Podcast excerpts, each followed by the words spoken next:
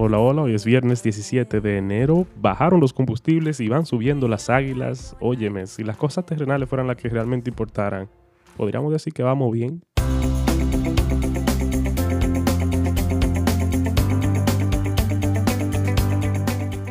La adoración congregacional tiene el propósito de humillarte al señalar la profundidad de tu necesidad y de cautivarte al señalar la gloriosa provisión de Dios.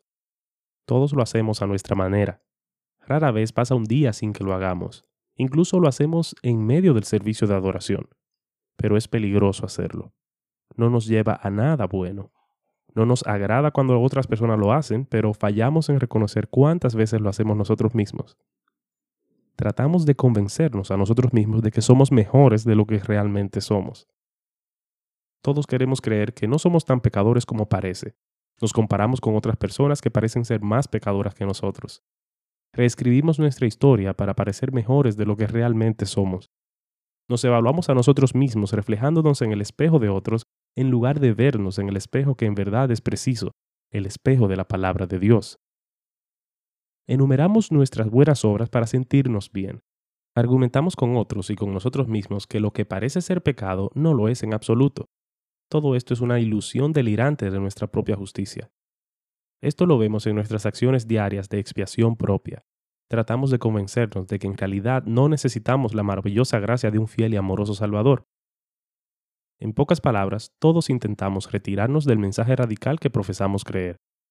Negamos con descaro nuestro propio pecado y minimizamos la única gracia que es capaz de darnos esperanza. Dios sabía que nuestra tendencia siempre es ir hacia el mundo, él estaba completamente consciente de que dentro de nosotros aún radica nuestra propia justicia. Dios sabía que tratamos de aparentar que estamos bien incluso cuando sabemos que no es así.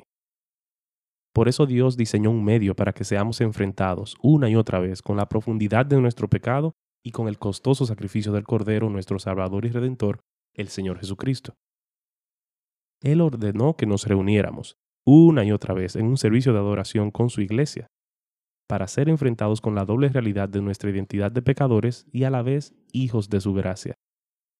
Verás, cuando comprendes el regalo gratuito de la provisión de Dios por medio de su gracia, no tienes que temer al admitir la profunda deuda de tu pecado, y es solo cuando admites lo desastroso de tu pecado que serás entusiasmado por la gracia de Jesucristo.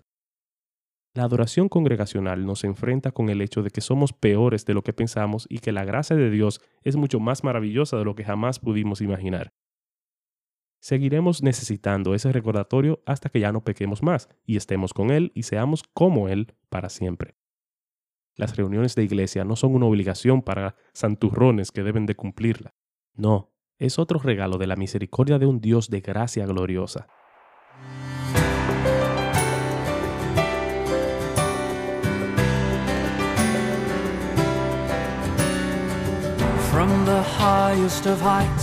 To the depths of the sea. Creation's revealing your majesty. From the colors of fall to the fragrance of spring. Every creature's unique in the song that it sings, all exclaiming indescribable, uncontainable. You place the stars in the sky and you know them by name. You are amazing, God.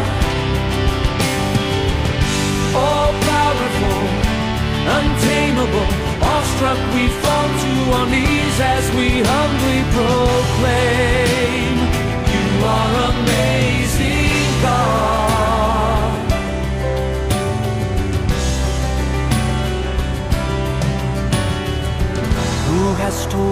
Every lightning bolt where it should go. Or sing heavenly storehouses laden with snow.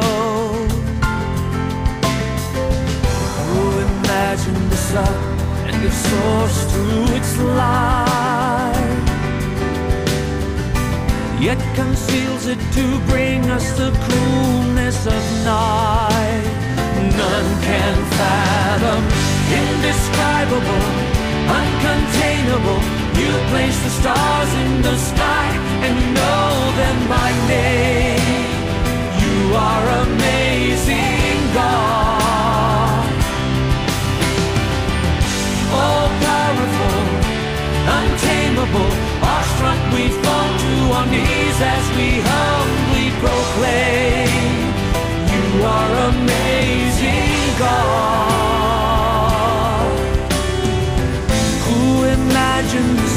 And gives source to its light?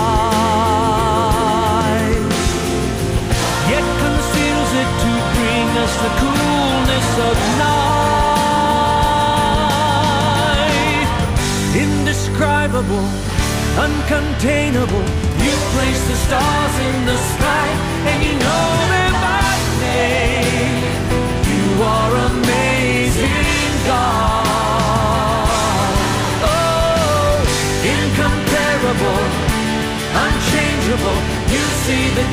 of my heart